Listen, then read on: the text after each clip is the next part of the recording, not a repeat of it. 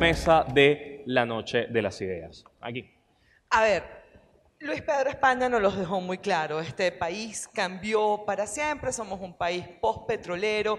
Ah, ¿Cuál es el plano desde el que arrancamos, Henkel? Uy. Me lanzas de, de primero a los leones eh, y, y- y acá yo lo que, yo, esto es algo que primera vez yo comento en un público grande y es algo que discutimos en, en Econométrica a lo interno y quiero compartirlo con todos ustedes. Eh, mi labor normalmente con los pocos que me conocen es técnica, yo me voy a meter a un terreno que no es el mismo, el mío propio eh, con el que me conocen, que es el análisis financiero y económico, me voy a meter hacia el terreno de la sociología. Katy, Katy mencionaba algo que yo precisamente ayer en la mañana en un desayuno que teníamos en la empresa estaba comentando. Y era, es primera vez que yo veo a alguien comentando o hablando o refiriéndose sobre el año 2017. El año 2017 fue sin duda un año traumático para Venezuela. O sea, traumático porque eh, después de, una lucha tremenda, 2017 fue el año, y hay que decirlo, porque la gente como que lo, lo trata de ocultar por lo mismo traumático eh, que fue. Eh, literalmente entregamos la vida por un conjunto de venezolanos, obviamente, entregó su vida para lograr un cambio en Venezuela. Y eso después de unos años es como que, oye, como que no te gusta tocarlo porque es un, episodio muy doloroso. Y Katy mencionaba algo, mira, nosotros nacimos de allí. Y Luis Pedro también comentaba, el venezolano es distinto. Y a mi parecer está ocurriendo un- una ruptura social que se está gestando, que por haber comenzado no ha habido estudios al respecto, pero el venezolano hoy es distinto. El venezolano quizás hasta perdió un poco la confianza y la fe en el mundo político. Lástima que Pedro no, no pudo estar porque sería interesante eh, su visión. Eh, es un venezolano que, eh, y la gente lo puede corroborar, en 2019 decidió, tú sabes cómo es la cosa, yo voy a celebrar la Navidad este año. Yo no voy a esperar circunstancias externas para luchar por Venezuela.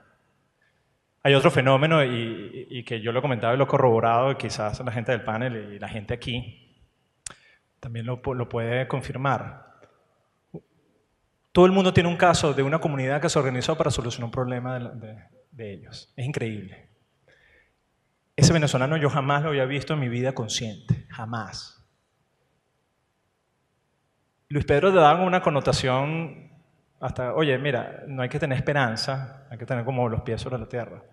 Pero yo, yo quiero cambiarla porque la esperanza y el optimismo es algo vital y es más un ser humano y me parece que es súper valioso. Pero uno le puede dar una connotación pasiva o activa a esa esperanza. Y para mí nosotros tenemos que tener esa esperanza activa porque créanme, señores, que este venezolano que está gestándose, un venezolano post-trauma, un venezolano que cree más en sí mismo, que cree que su destino está más en sus manos que de circunstancias externas, ese venezolano está allí y es un venezolano sin duda nuevo, eh, donde hay experiencias con- como las que estamos aquí. y Todos, o sea, a mí me impresiona eh, la cantidad de gente que está hoy acá porque le, le toma eh, o, o le interesa lo que está pasando en Venezuela. Entonces, ya, ya después nos podemos entrar en lo económico, pero lo que sí es esencial, para mí es un cambio, eh, pero eh, fundamental, es que somos distintos. Y que estamos convencidos, yo creo que dentro de sí cada quien dice, oye, sí podemos.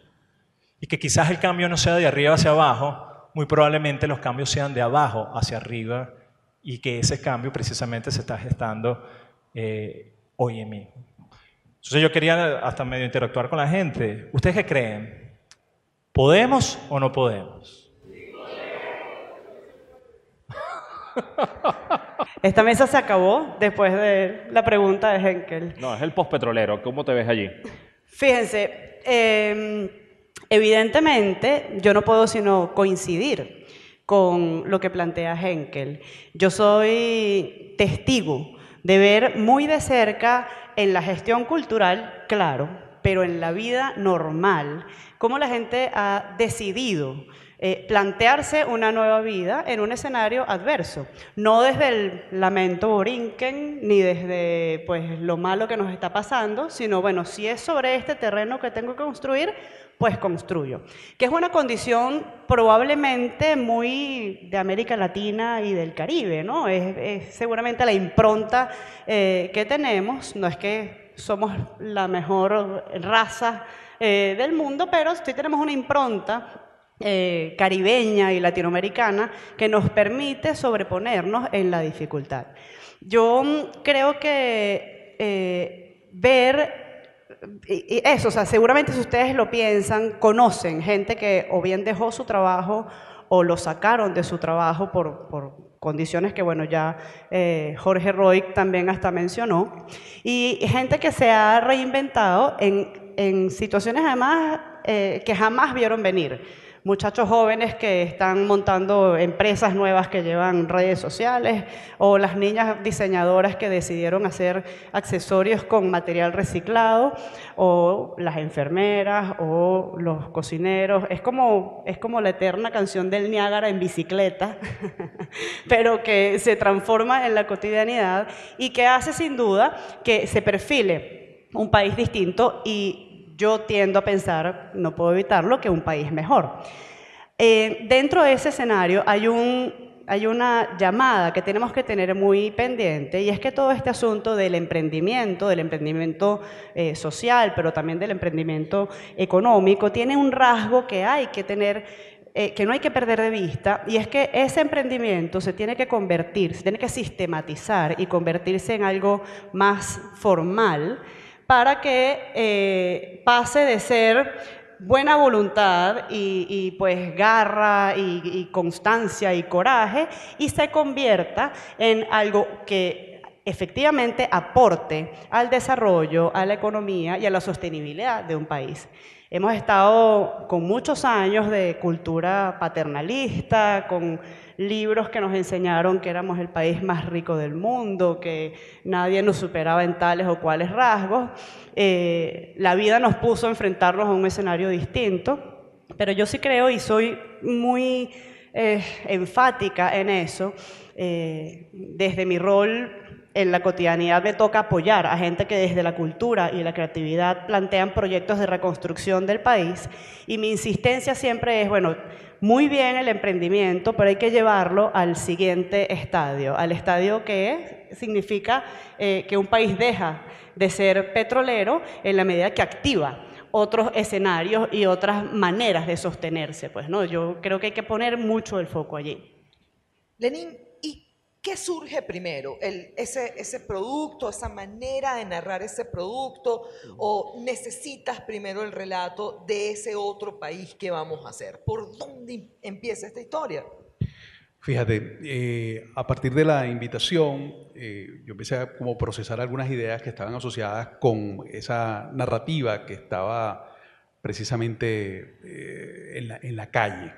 Y nos encontramos con un viandante desdoblado en ciudadano que se enfrenta a una ciudad que por un lado le grita a través de, la violencia, de los huecos en las calles, de la basura, del, este acuartelamiento eh, cotidiano, y por otro lado otra voz que le susurra eh, a modo de, a modo de de, mensaje, le susurra, por, otro lado, eh, que todo está bien, que, hay motivos para seguir adelante, que hay eh, esperanza, esa palabra que se ha tocado varias veces esta noche, ¿no?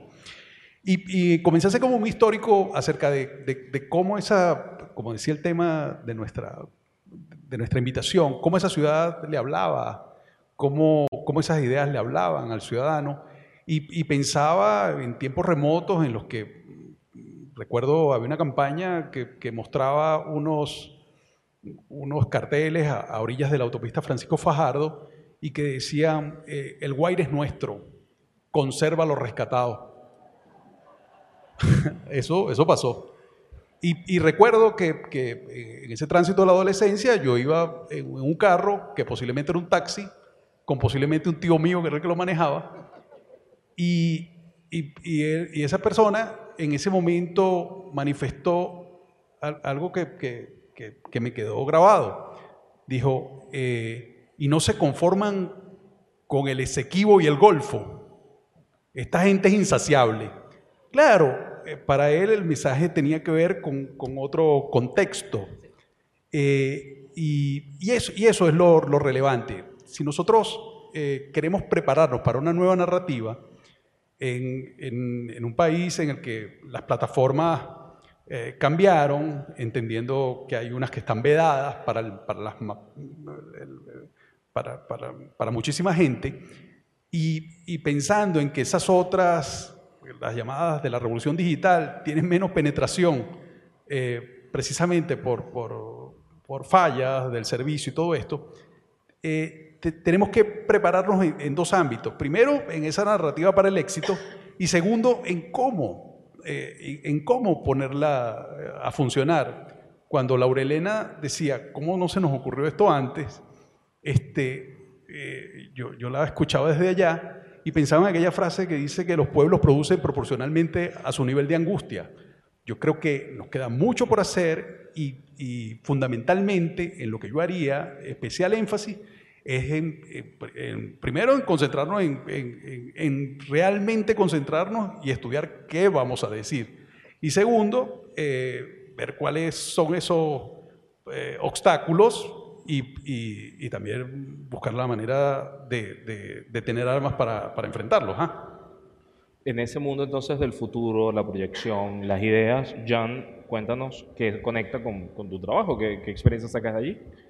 Bueno, yo sí pienso que Venezuela está mucho más adelantada que atrasada. El rector Shadifker hablaba hace poco de la economía del conocimiento y pienso que Venezuela es mucho más, está mucho mejor preparada con sus jóvenes, con los que están aquí presentes y los países, las culturas siempre están fragmentadas, siempre hay, eh, ni hablar en Francia, que, que tienes varias realidades. Entonces, eh, Estados Unidos ni hablar, nosotros tenemos varias realidades, pero hay una, un poco la locomotora y la locomotora está aquí presente. Y esa locomotora de ideas es la que a mí me fascina. Me fascina un país que finalmente está entendiendo cuál es esa humanidad del futuro, que es una humanidad fragmentada, una humanidad de fracturas sociales, de problemas monetarios, de problemas graves a nivel de cómo resolver el cotidiano y por supuesto de autoritarismos y de gra- grandes fracturas en donde la iniciativa individual de pequeños colectivos es la que puede resolver los problemas. Lo otro que hace poco leí un, un artículo de Claude Rivlin. Claude Rivlin es un intelectual francés, fundador de la Escuela de París, y justamente en su artículo que se llama Las virtudes del fracaso, él hablaba de las dos culturas, la norteamericana y la cultura francesa. La cultura francesa es una cultura sedentaria en donde el no cambiar es ser exitoso. De hecho, cuando tú en una entrevista de trabajo en Francia, pues quieres ser exitoso, tienes que mostrar que no has cambiado, que no has renunciado, que has estado en la posición anterior muchísimos años. Y la cultura norteamericana es una cultura en donde el cambiar es positivo y el no cambiar es sumamente negativo. De hecho, los fracasos en una entrevista están muy bien vistos en la cultura norteamericana. Lo que me lleva a, a pensar que esa cultura sedentaria francesa, todo esto son generalidades, y la cultura norteamericana, que es una cultura eminentemente nómada, en donde el nomadismo es el factor positivo, pues me hace pensar mucho en una Venezuela entre ambos, ambas realidades. Una Venezuela nostálgica de su sedentarismo, que yo conocí porque yo vengo de Guayana, y una Venezuela nómada, una Venezuela en, eh, en- inmigración, como lo tiene en la exposición aquí al lado en la Sala Mendoza, que se está moviendo y que está con- conquistando el planeta. Entonces, allí viene el tema de las tecnologías. ¿Dónde crear las próximas grandes innovaciones y disrupciones en tecnología? Pues tienes que estar allí donde las cosas están sucediendo. Tú lo puedes hacer en Vietnam, en China, en California. Creo que en Venezuela las cosas están sucediendo de una manera mucho más interesante y más dinámica. Y esa dinámica de ser la única, la única cultura, digamos, moderna que, se está, que está hoy en un proceso de migración tan, tan acelerada es la venezolana a nivel mundial. Por eso es que estamos en todas las tertulias y en todos los debates en el planeta. Nadie entiende realmente qué está sucediendo. Lo, importante de una noche de las ideas es de echar el cuento, es de que la gente se entere de, de que estamos vivos, de que finalmente somos una gente realmente interesante y, y, allí termino hablando de qué es ser venezolanas y venezolanos. ¿Qué vamos a aportar nosotros? Cuando, cuando te hablo en francés, te diría, bueno, los franceses inventamos Internet con el Minitel, inventamos los cohetes, inventamos los aviones, inventamos muchísimas cosas, no siempre aprovechamos de nuestras invenciones, pero hemos dejado una marca indeleble sobre la humanidad y el planeta. ¿Qué va a inventar o está inventando la cultura venezolana? Y es allí el, gran legado de, la Noche de las Ideas, eh, y de hecho yo sí quiero dejarles un mensaje, es ese. ¿Qué estamos nosotros aportando al planeta? Y es, muy diferente de, ese, de, ese, digamos, lloradera, pobrecito nosotros. ¿Qué estamos aportando nosotros al planeta en función de nuestra capacidad de resistir, a ser más resilientes, soluciones frente a esa ranchificación del planeta, soluciones frente a la, a la, gran debilidad y fragilidad de la democracia. Lo hablábamos hace poco con el embajador de Francia, Román Nadal, en donde las minorías son mucho más poderosas que las mayorías. mi abuela fue justa entre las naciones, estuvo en Ravensbrück, Olga, y veo todavía que es posible y legal ser extrema derecha en Europa. Es un escándalo.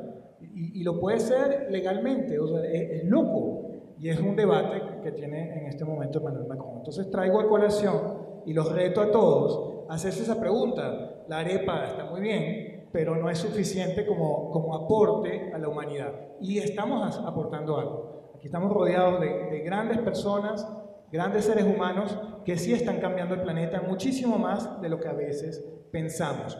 Yo trabajo con 40 jóvenes brillantes, venezolanos, todos, y se están comiendo el mundo, lo están haciendo gracias a Urigi y a la nueva tecnología. Así que muy, agradecido, muy honorado y me siento de verdad, ah, no sé, e, es, para mí fantástico lo que está pasando. Y esto no está pasando en Nueva York, ni tampoco en París, ni en Londres, y mucho menos en China. Gracias, John. ¿Dónde invertimos, Henkel? Bueno, Venezuela tiene muchísimo por hacer. O sea, desde el punto de vista de empresario, los empresarios están para satisfacer necesidades. Necesidades en Venezuela eh, hay muchísimas. Eh, claro, la gran pregunta es qué tanto podemos avanzar en medio de, este, de, este, marco.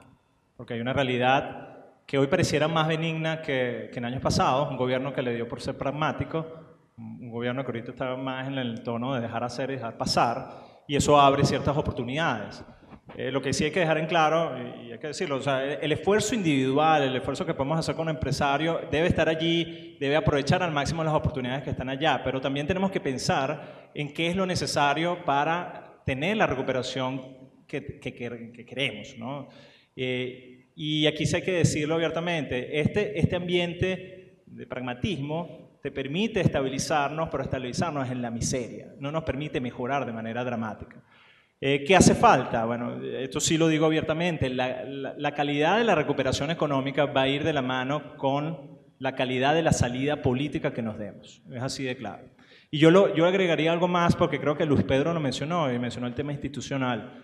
También va a ir de la mano la recuperación de Venezuela de cara a los, años eh, por venir, va a depender también de la calidad de instituciones que nos demos en el futuro, que es un tema que poco se habla y es un tema importantísimo.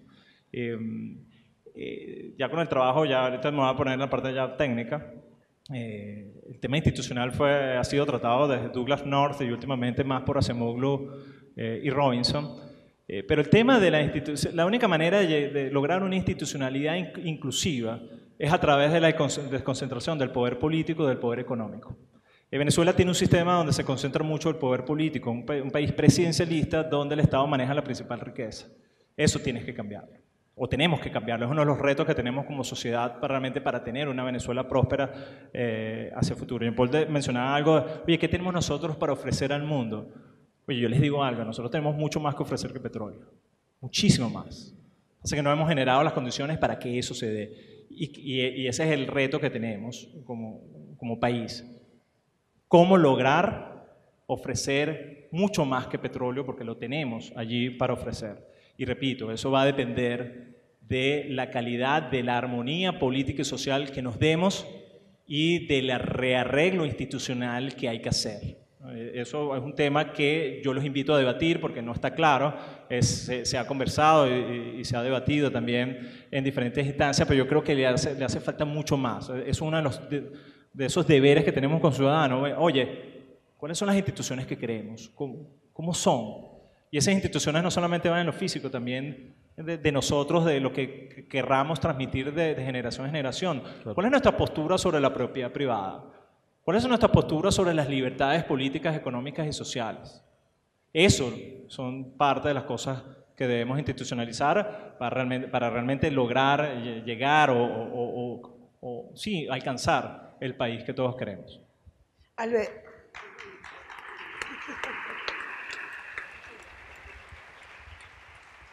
¿Cuál es la oferta que ya presentamos? Eso, que viene en adelante, ¿qué lo constituye hasta ahora? Fíjate, ahí está el maestro y por ahí está el maestro Alfredo Rugeles también. Seguramente coinciden conmigo. Estos días estaba en un almuerzo con gente muy querida, hablando, estaban hablando de esos temas típicos, todo mal, tal, no sé qué. Y uno voltea y me dice a mí, Oye, y la cultura también malísimo, ¿no? y de verdad, bueno, primero que me cayó muy pesado porque, conchale, eh, y viendo al maestro Rugeles y viendo al maestro Vidal aquí, eh, que son personajes además que no han parado ni un minuto de estar activos, y como ellos, tantos otros. Entonces, pues no me quedo más que decirle, oye, no, a ver, Sí, claro que está muy mal la infraestructura cultural, lo que tiene que ver con, bueno, todo lo que ya sabemos, lo que está asociado directamente a las políticas públicas en materia de cultura. Sin embargo, yo eh, me atrevo a decir y hablar eh, por los dos maestros que están aquí, que de las industrias, digamos, que no se han detenido en Venezuela, una de ellas es la industria cultural.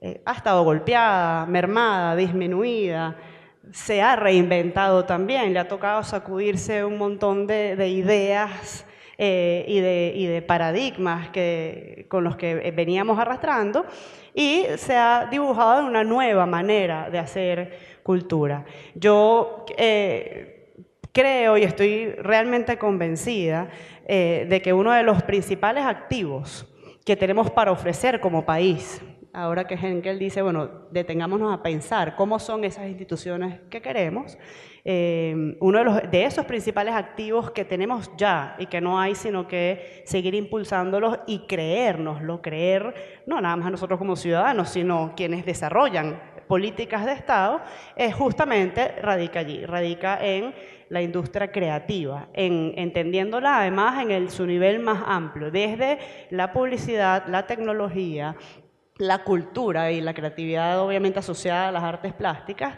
eh, pero todo lo que tiene que ver con la creatividad, es la, insisto, nuestra condición nos obliga a, resolver, a ser personas muy creativas. Si desarrollamos un país cuyo eh, no digamos que el principal rol, porque obviamente son muchos, pero que ponga buena parte del foco en las industrias creativas, estoy segura que, puede ser el rédito muy bueno. Ahí está Colombia, el país que tenemos al lado, no, estamos hablando de, Suiza o, ¿sabes?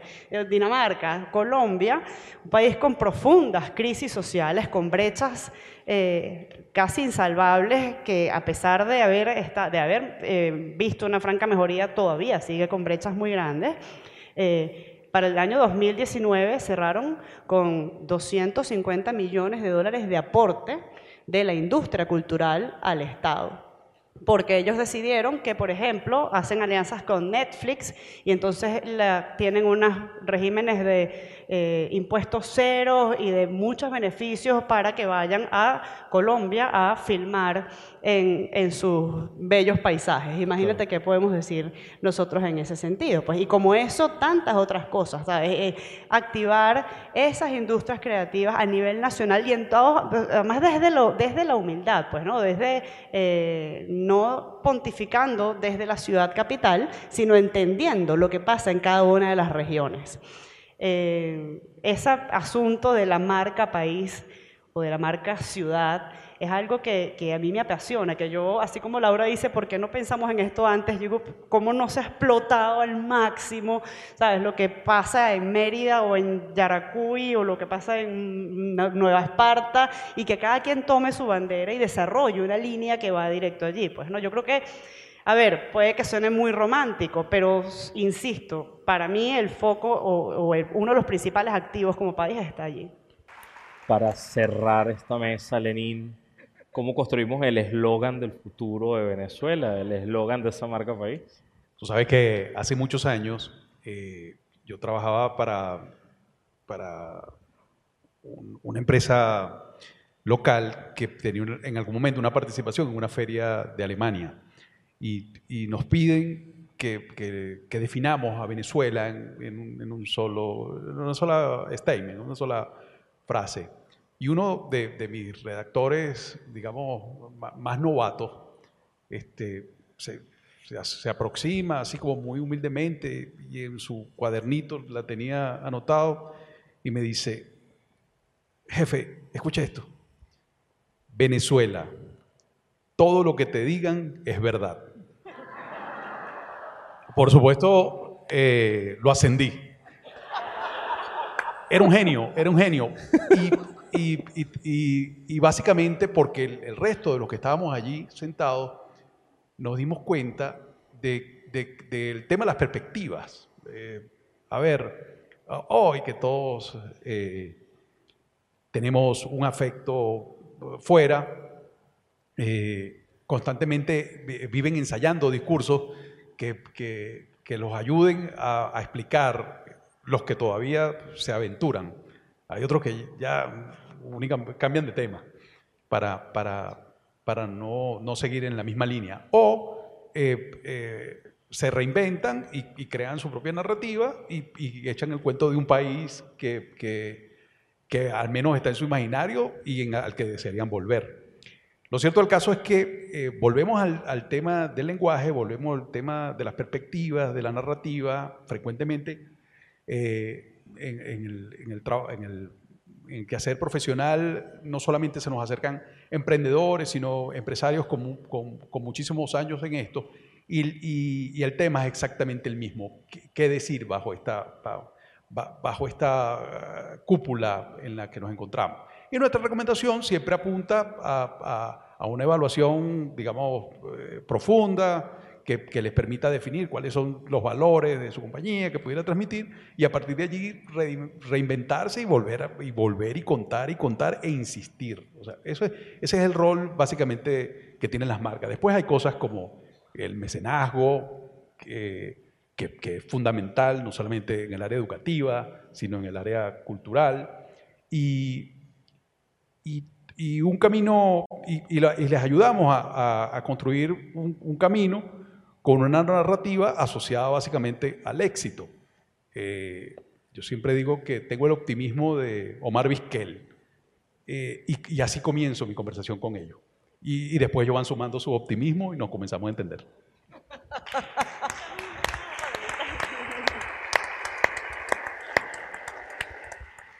Yo creo además que eh, el país que viene tiene que estar totalmente asentado sobre la educación. Creo que aquí lo que hace falta es volver a pensar, no nada más, claro, un país, las instituciones y todo esto, sino cómo vamos a educar a esa gente. Ayer una amiga me comentaba eh, que ellos ayudan a los niños que están en, en, Petar, en una obra que tienen, no sé qué tal, y después me habla del colegio de sus hijos. Me dice, y, y estoy trabajando en la comisión de cultura de mi colegio. Yo, oye, ahora que lo dices, a esos chamos hay que atenderlos tanto como a los chamos que están en, en, Petare y en las zonas más populares, porque tienen también muchísimas, muchísimas carencias, muchísimas ausencias sobre todo.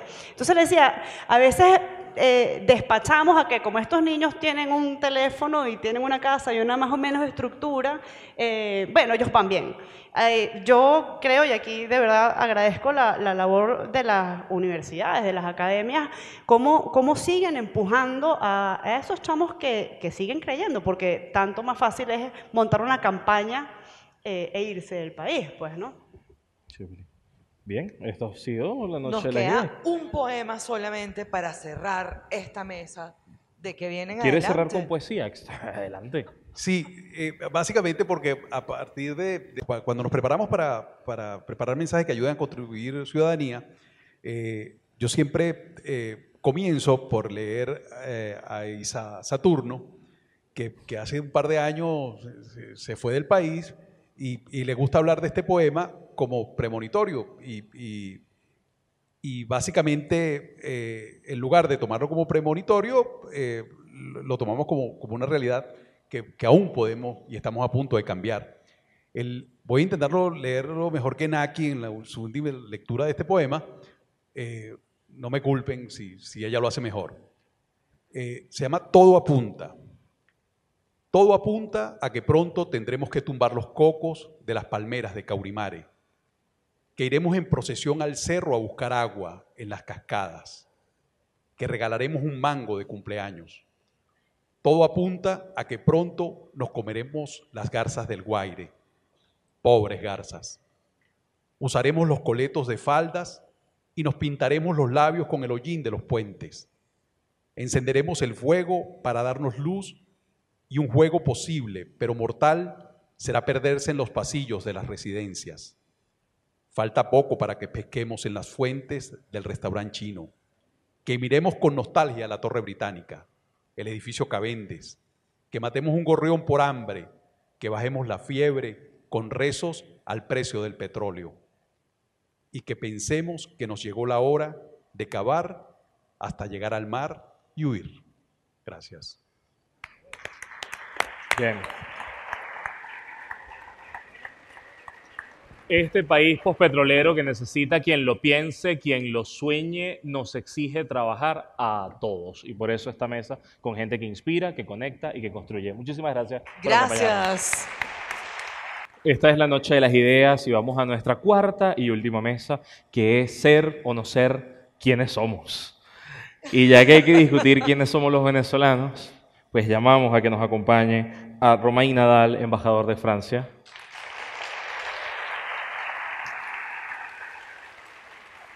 Al rector de la UNIMED, Benjamin Sharifker.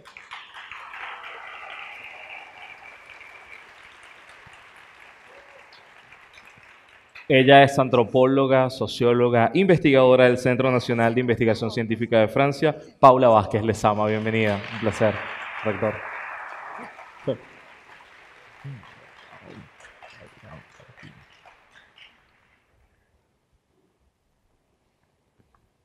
Paula por acá. Un placer tenerte acá. ¿Por dónde empezamos? Aquí. Ajá, embajador, estamos tratando de dejar un testimonio, una fe de vida de que estamos vivos, esa es la apuesta. ¿Por dónde arranca usted a echar este cuento? ¿Cómo nos narra vivos? Bueno, yo llevo dos años y medio en Venezuela como embajador y puedo decir que estoy vivo. Eh, no sé si se ha escogido el título para mí, pero estoy vivo. Y os puedo confesar que tengo más ganas que nunca de apoyar a la sociedad civil venezolana y a estrechar lazos entre Francia y Venezuela. Y no pienso renunciar. En dos años y medio lo que he visto es una sociedad venezolana extremadamente dinámica, atractiva, en todos los ámbitos de la sociedad. Esta mañana voy a dar ejemplos de mi trabajo cotidiano. Esta mañana estaba en una institución que se llama Autismo en Voz Alta. aquí en Caracas. Eh, una institución educativa que acoge a más de 110 alumnos, que ayuda cada año a 500 familias, que apoya, que acompaña, eh, y que trata de dar la igualdad de oportunidad a niños que padecen autismo, para que puedan tener educación, socialización. Esto es en Caracas hoy una institución extraordinaria, con voluntarios, una institución privada, que se creó hace 10 años. Primer ejemplo que a mí me impacta en Venezuela es las personas con, con discapacidad aquí hay instituciones, hay asociaciones que trabajan para ella, para permitir que en esta sociedad venezolana hay lo más posible de igualdad y de oportunidades para estas personas. Por eso me impactó muchísimo el testimonio de Andrés antes. Andrés, un increíble cantante y músico del Big Band Jazz. Un gran aplauso para Andrés.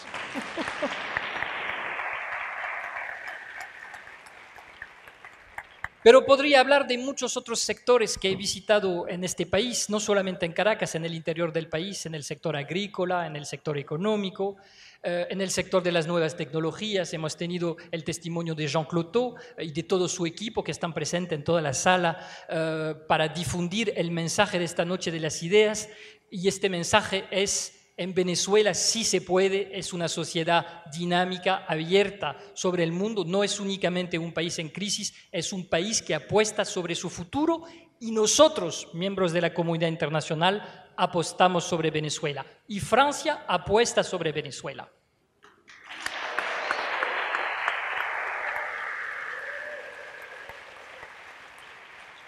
Para concluir, yo diría que tenemos tres retos comunes entre Francia y Venezuela y tres probablemente puntos en común. El primero es la cultura y hemos hablado mucho de la cultura a lo largo de esta tarde. Francia es un país que cree que la cultura es algo absolutamente esencial. No una cultura nacionalista, no una cultura de propaganda política, una cultura de libertad. Los artistas pueden criticar nuestros gobiernos, los artistas pueden criticar las evoluciones de la sociedad, los deben de tener una libertad de creación porque la cultura es lo que permite a los seres humanos de intercambiar dentro de una sociedad y entre las sociedades. Y esto me impacta mucho en Venezuela, esa concepción universal de la cultura y hemos tenido la oportunidad en los últimos meses de rendir homenaje a un gran artista venezolano que fue un artista universal, Carlos Cruz Díez. Y, y y Carlos Cruz Díez no está aislado. Hoy en París hay en el Museo del Louvre, desde hace un mes y medio, una obra de un joven artista venezolano que se llama Elias Crespín. Ha entrado en el Louvre ahora. Esto es la señal de la gran importancia de la cultura en Venezuela. A pesar de todo, esta cultura triunfa aquí, pero también en el resto del mundo y en particular en Francia. Este es el primer aspecto de nuestra identidad común entre Francia y Venezuela. El segundo aspecto es la democracia. La democracia es un tesoro frágil en Venezuela, en Francia, como en todos los otros países. Hemos celebrado hace unos meses los 30 años de la caída del muro de Berlín. Cuando cayó el muro de Berlín, todos pensamos en Europa que ya la democracia, las libertades, los derechos humanos estaban ya conquistados de forma definitiva. Fue un grave error, porque lo que vemos ahora es que estas libertades, nuestras democracias son frágiles. Vuelve el antisemitismo, vuelve el racismo. Ayer en Alemania un, atentado con ocho o nueve muertos que ha conmocionado todo el país. En Francia igual pasa también violencia, hay antisemitismo, se mata en Francia aún a personas porque son judías. Lo dije hace unos días en el Centro Cultural de Chacao en ocasión de la conmemoración del 75 aniversario de la liberación de Auschwitz. Es una vergüenza para nosotros que en nuestras sociedades que se pretenden avanzadas, que se pretenden democráticas, haya aún extremismo. Si alguien, uno de los ponentes ha hablado de la extrema derecha, creo que es Jean Cloteau, hablando de su propio recorrido familiar. Efectivamente, en Francia y en otros países de Europa, pero también en otros países del mundo, vuelve la amenaza del autoritarismo, del odio a los demás, de la exclusión de los migrantes. ¿Qué significa esto? Significa que nuestras sociedades deben de reflexionar sobre cómo reinventar la democracia, cómo atraer más a los jóvenes en los partidos políticos, en el compromiso para la sociedad. No tengo la receta, no estoy aquí para dar una lección, pero creo que entre venezolanos y franceses compartimos esta pasión por la libertad, esta pasión por la democracia y debemos de trabajar juntos para imaginar un modelo democrático del siglo XXI eficiente. El tercer aspecto creo que nos une entre Venezuela y Francia es el planeta, la protección del planeta, el medio ambiente. Venezuela es un país de riqueza natural y biológica absolutamente increíble. Hemos hablado de petróleo, pero yo creo que es mucho más importante el patrimonio biológico de Venezuela, ecológico, perdón, que el patrimonio petrolero.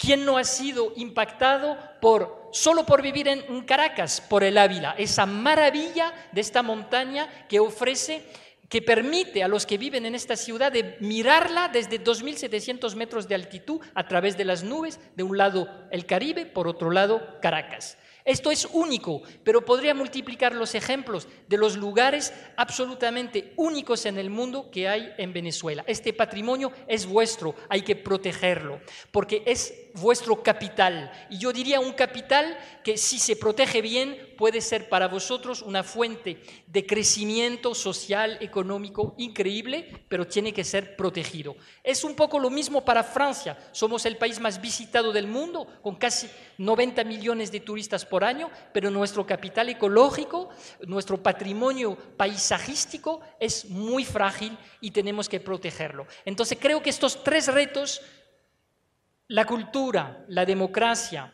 y el medio ambiente los compartimos y, estoy convencido que los vamos a, que los vamos a superar juntos. Gracias. Eh, rector, rector Charifker, además de ser rector de esta universidad, es un hombre de ciencia. ¿Cómo lo metemos en esta ecuación de pensar qué somos los venezolanos y cómo nos proyectamos a futuro. Yo primero que todo quiero agradecer al embajador de Francia por haber organizado esta noche de las ideas, pero no solamente por eso, sino por ese amor por Venezuela, por ese compromiso que está demostrando el día de hoy, por estar siempre presente en los momentos importantes. Muchas gracias, embajador.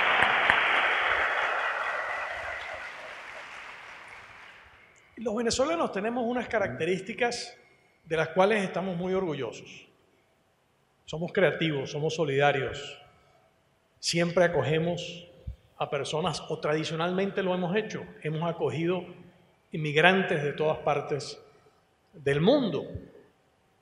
Cuando yo me formé, eh, fui a la universidad hace ya algunas décadas del siglo pasado la mayoría de mis profesores venían del cono sur, porque el cono sur estaba lleno de dictaduras, y venían de Europa porque había habido dictaduras en Europa. Y no solamente por eso, sino porque veían en Venezuela oportunidades de progreso. Tuve profesores franceses, italianos, norteamericanos, argentinos, chilenos, uruguayos y por supuesto profesores venezolanos también. Ahora esa tendencia se ha revertido. Muchos de los profesores nuestros ya no están dando clases en las universidades venezolanas o haciendo investigaciones en universidades venezolanas, sino que se han desplazado a universidades suramericanas, europeas, norteamericanas.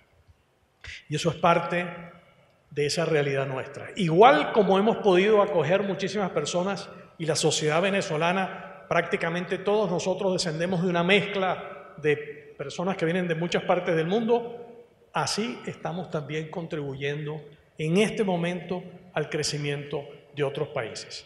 Y en la nueva realidad que tenemos ahora en Venezuela, tenemos que aprender que ahora los venezolanos venimos de una historia universal, pero somos parte también de la construcción de una historia, universal.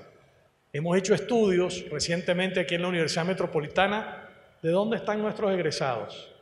más de la mitad de nuestros egresados viven fuera de Venezuela en 58 países.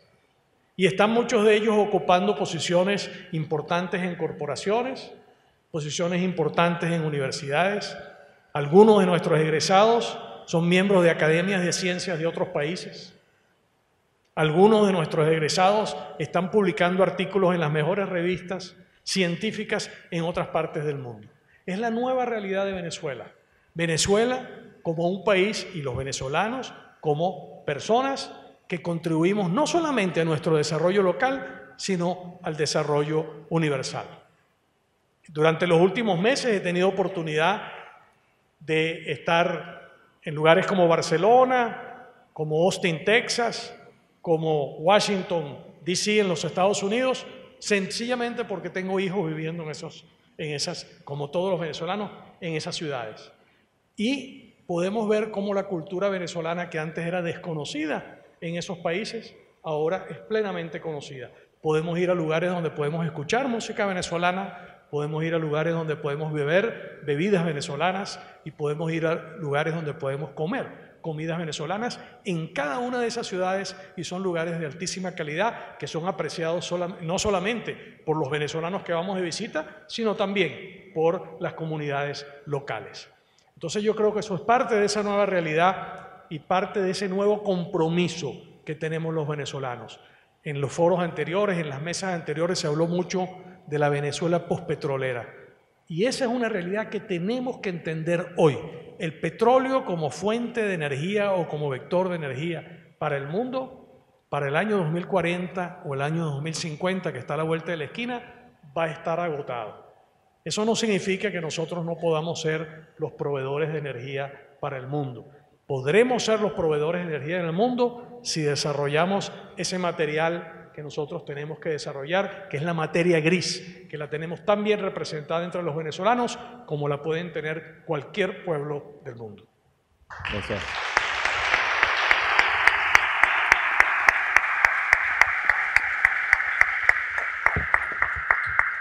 ¿Estás de acuerdo con esa premisa, Paula? ¿Tú crees que es una materia que tenemos bien desarrollada y que define lo que somos? Pienso que uno de los trabajos es hacer inteligible lo que nos ocurre, para poder pensar si somos dueños de nuestro destino o no. Es decir, cuando uno hace trabajo de campo en antropología, en etnología, y bueno, se mete, digamos, en realidades muy variadas y diversas, como se dijo esta mañana, eh, uno se da cuenta que hay una sensación de que se nos se escapa mucho el destino de las manos. Eh, eso explica una diáspora enorme. Los trabajos actuales de terreno con los caminantes que están en Colombia y en Ecuador, hace, cuando la gente habla y dice por qué se va, es justamente a la búsqueda de un futuro, de una construcción. Desde ese punto de vista el desafío es muy grande y no es para dar una nota pesimista y optimista, sino más o menos para entender qué es lo que está ocurriendo. Y en esa comprensión se me han ido a mí, bueno, 22 años de carrera. Yo estoy en Francia desde el 97 y he hecho como un trabajo de ir y venir en esa tarea de darle inteligibilidad a Venezuela. Lo he hecho desde lo, desde lo académico y también, bueno, los que están en Francia saben que soy solicitada muy frecuentemente como especialista sobre Venezuela en los medios. Y, pudiera decir exactamente lo contrario que en el panel anterior. Muchas veces me toca, cuando me toca enfrentarme con cierta inteligencia, eh, eh, decir todo lo que dicen sobre Venezuela es mentira, no verdad. Es decir, hay una reescritura de la historia desde un punto de vista ideológico que ha hecho que sea muy, muy difícil explicar lo que ocurre. Por lo tanto, creo que los dos últimos dos años han sido cruciales porque como que se ha corrido un velo y que muchas veces el mundo descubre un poco con horror cómo ha sido posible que durante 20 años no nos hayamos enterado de que eso era lo que estaba ocurriendo en Venezuela. Eh, eso por una parte. Lo otro es em, esa cuestión de la inteligibilidad es interesante porque tiene varias escalas eh, y, y es como todo un ejercicio es casi una cuestión de contorsionistas, de gimnasia, de, un, trabajo intelectual. De hacer, de ser a la vez y, de alguna manera un poco esquizofrénico, es decir, uno tiene que estar, eh, vivir en realidades paralelas, ¿no? Como investigador especialista en Venezuela. Hacer, llevar ese en el trabajo de campo nos toca mucho el corazón, vemos cosas terribles. Un trabajo de campo que me marcó mucho fue pasar dos meses en la ciudad de Punto Fijo, en el 2015, reconstruyendo lo que fue la catástrofe de Amuay y lo que es una ciudad de petróleo convertida en ruinas. Eh, y cómo la gente vive con el riesgo, cómo la gente vive al lado de una refinería que se volvió parte de un paisaje amenazante. Eso, eso me lleva a mí a la cuestión de ser dueños del destino, nos lleva a preguntarnos sobre la cuestión de la relación de los venezolanos con la naturaleza, de pensar que, somos ese mito de que somos el país rico, por ejemplo, cuántas veces no nos dicen las reservas de petróleo mayores del planeta, etcétera, etcétera, etcétera. Y a mí se me viene a la mente es, ver una refinería que producía un millón de barriles diarios, produciendo hoy que menos de 100 mil. Eh, y bueno, ¿qué pasa con esas ciudades petróleo? ¿Fuimos alguna vez modernos? ¿Cuál es nuestro proyecto de modernidad ahora? Y sobre todo, ¿cómo entramos los venezolanos al siglo XXI? al siglo del Antropoceno, es decir, de la era geológica en la cual el planeta está modificado a causa de los gases efecto invernadero, a causa del cambio climático. ¿Cómo entramos al Antropoceno? Entramos un poquito mal, entramos dependientes y productores de energía fósil, lo cual tiene que cambiar. Entramos desabastecidos porque hemos perdido la mano de nuestra agricultura por razones políticas, de autoritarismo, de, una serie de políticas. Es decir, entramos vulnerables eh, en alimentación. Eh, es, una cuestión creada por políticas. Venezuela no ha vivido guerras, no ha vivido plagas, no ha vivido catástrofes que puedan explicar esto. Por lo tanto, la pregunta de qué somos y queremos ser es muy importante. ¿Queremos ser dependientes de una energía fósil en plena época del Antropoceno o queremos pensar las cosas de otra manera? ¿Qué tipo de ciudadanos queremos ser? ¿Cómo, nos, cómo podemos ser dueños de, de nuestro destino? Bravo.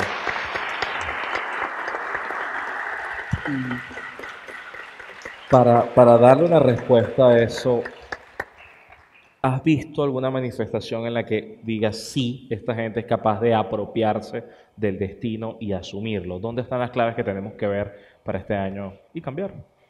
Eh, pienso que la gente, por supuesto, como todos seres humanos, intentamos darle sentido a las cosas.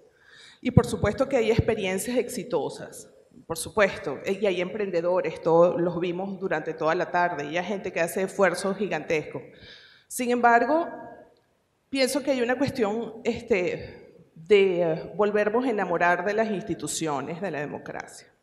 Volver a pensar que la separación de poderes es importante. Es la noche de las ideas de Francia. Podemos pensar en Montesquieu, un señor del siglo XVII y XVIII, que nos hizo pensar no solamente en la separación de poderes y lo importante que es que haya justicia, porque sin justicia es muy difícil. Si la justicia está en manos del Ejecutivo, no hay ningún sistema democrático que funcione.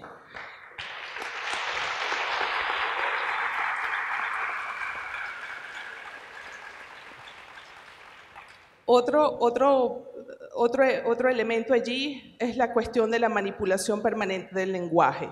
Yo creo que hay un movimiento cultural importante y es muy importante que tengamos personas que piensan en el lenguaje y en la importancia de utilizar bien el lenguaje. Y el, eh, trabajo de la literatura venezolana es muy importante. Eh, pienso, por ejemplo, el concepto de soberanía, que no los han masticado y manipulado de tanto, pero la soberanía individual de poder pensar formando parte de una sociedad civil en la cual pueda haber disenso y seamos soberanos porque podemos decir lo que pensamos. Eso es una reivindicación y cada vez que un, iba a decir un colega, que cada vez que un ciudadano y un compatriota lo haga, tenemos que celebrar ese acto de soberanía individual, porque los individuos están en peligro.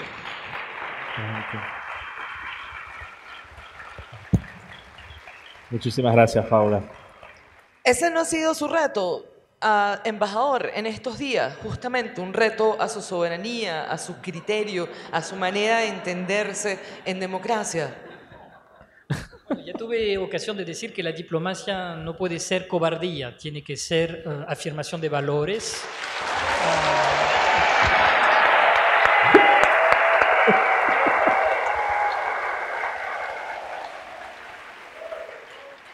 Y ser diplomático es respetar el derecho internacional, por supuesto, pero eh, no significa respetar el derecho ser neutro o ser cobarde en, el, en la afirmación de una política exterior. Eh, yo creo que todos los países desarrollan eh, su diplomacia con prioridades en un mundo eh, en 2020 que está marcado por las tensiones. Francia es una potencia de paz, es miembro permanente del Consejo de Seguridad de las Naciones Unidas y a lo largo de los últimos años ha demostrado que actuaba para una estabilización de las relaciones internacionales a favor del multilateralismo eh, y del mantenimiento de la paz. Vamos a seguir actuando así, eh, buscando soluciones, buscando soluciones pacíficas, buscando soluciones a través de negociación. Es, eh, yo diría, el ADN, de cierto modo, de la diplomacia francesa. Y por supuesto hay aspectos que son más originales en la diplomacia de Francia desde hace mucho tiempo.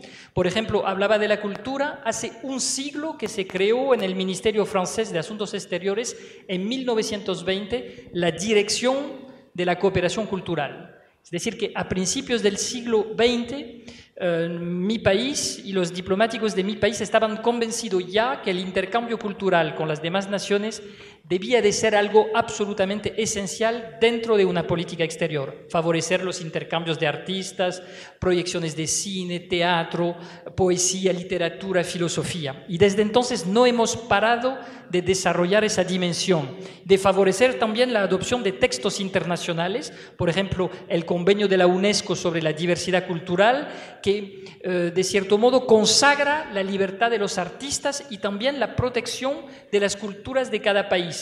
Protección no significa nacionalismo, significa que una sola cultura no debe de prevalecer sobre las demás y que hay que favorecer la diversidad lingüística y la eh, diversidad de creación. Entonces, en 2020 todo esto está aún por delante porque tenemos que seguir actuando en todos esos sectores. Eh, la agenda internacional es muy amplia, hay mucho trabajo y cuenten conmigo para trabajar y ser un obrero de la relación y de la amistad franco-venezolana.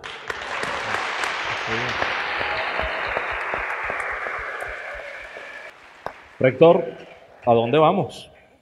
¿A dónde vamos? ¿A dónde vamos? Vamos a donde nosotros querramos ir. Yo creo que ese es, esa es realmente la, el convencimiento que tenemos que tener. Pero tenemos tiempo queriendo ir y ¿a dónde vamos? Que los dueños de nuestro destino somos nosotros.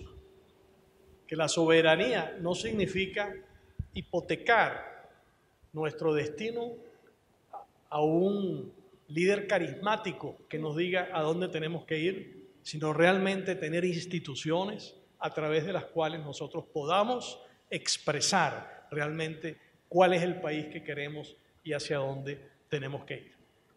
Uno de los déficits, uno de los déficits, el más importante que nosotros tenemos y que ha propiciado esta crisis política de la cual deriva la crisis social y económica en la cual estamos inmersos, es precisamente la debilidad de nuestras instituciones. Y pongo como ejemplo un país que tenemos al lado como Brasil. Un país que culturalmente no es demasiado distinto a nosotros y históricamente tampoco es demasiado distinto a nosotros. Y que ha tenido varias crisis políticas severas con el impeachment o la salida de dos presidentes en las últimas dos o tres décadas.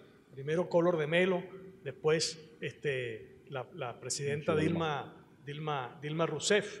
Y con un presidente que fue juzgado y fue encontrado este, incurso en delitos y fue puesto preso.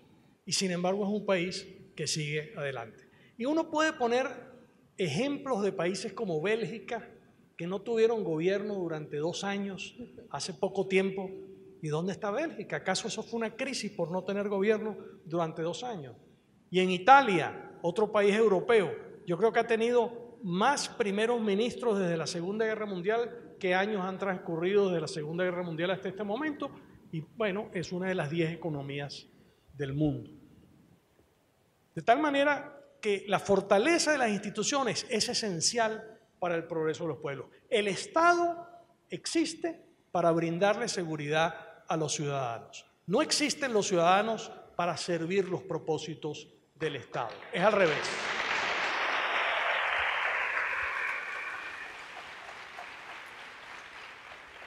Entonces tenemos que construir las instituciones que pongan al Estado, cuando digo al Estado, digo la representación pública del Estado y la representación privada también, porque esta institución, siendo una institución privada, es una institución de servicio público y del Estado venezolano y vive según las leyes de Venezuela y funciona según las realidades venezolanas.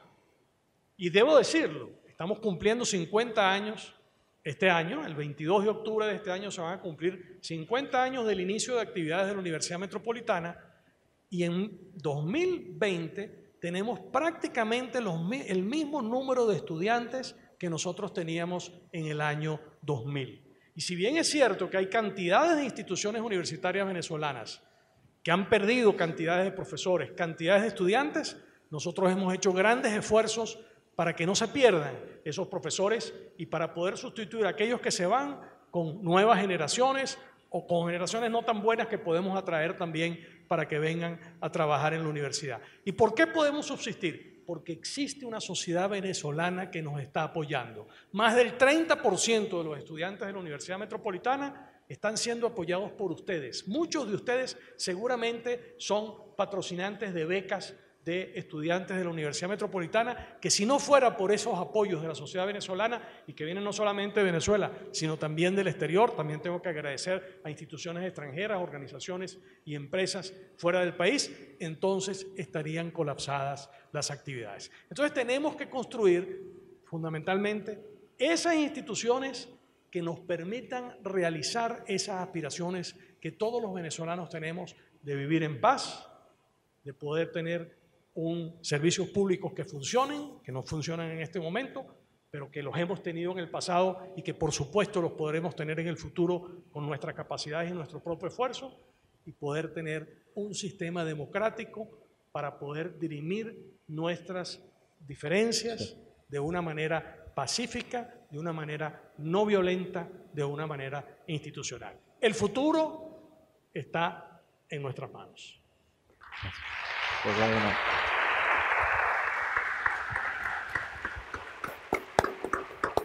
para, para cerrar, Paula, hay que construir un futuro y ese futuro exige construir un nosotros, un nosotros donde todos quepamos. Pero en este momento hay una situación de injusticia, de, de opresión, de, de, exclusión. ¿Cómo hacer que ese futuro sea más justo y sea un nosotros, de verdad? Te pregunto como antropólogo y sociólogo, porque alguien tiene que estar pensando eso, cómo una sociedad es pacífica en adelante y no, y no queda herida, no queda tan traumada. hay, digamos que hay, varias cosas. Eh, cuando preparaba lo que iba a decir aquí Luis Carlos, pensaba, pensaba en, en quizás un pensador que está un poquito pasado de moda, Claude Lefort. Es un, es un pensador político francés que tiene trabajos maravillosos sobre el comunismo. Ahora todos nos hemos metido a volver a leer cosas sobre la Unión Soviética. Eh, y es interesante releer a Lefort, que tiene un libro que se llama La complicación. En la complicación él nos dice que el comunismo complica la historia de las ideas de Occidente, porque hay muchas ideas en la, utopía comunista que nos gustan, pero se crean mitos que sirven al poder totalitario.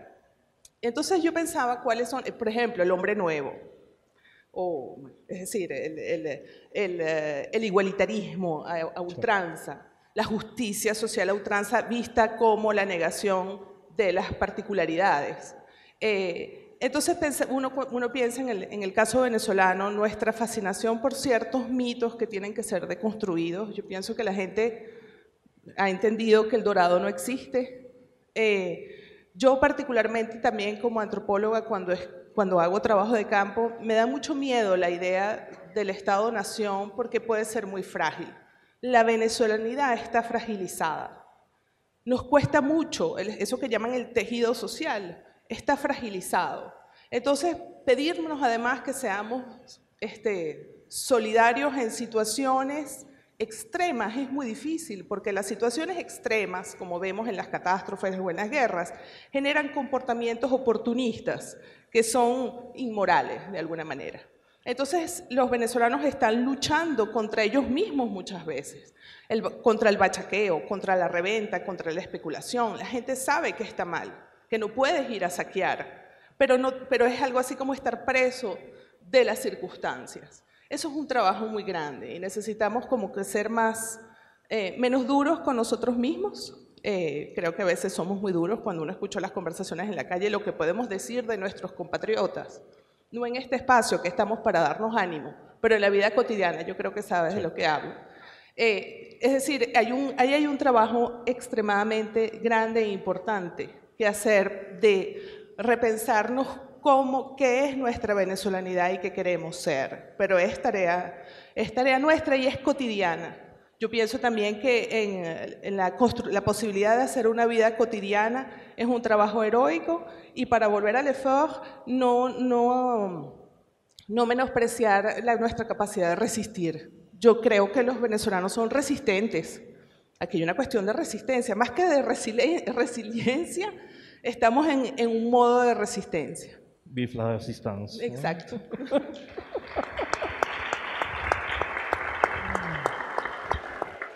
Bien, muchísimas gracias entonces por acompañarnos.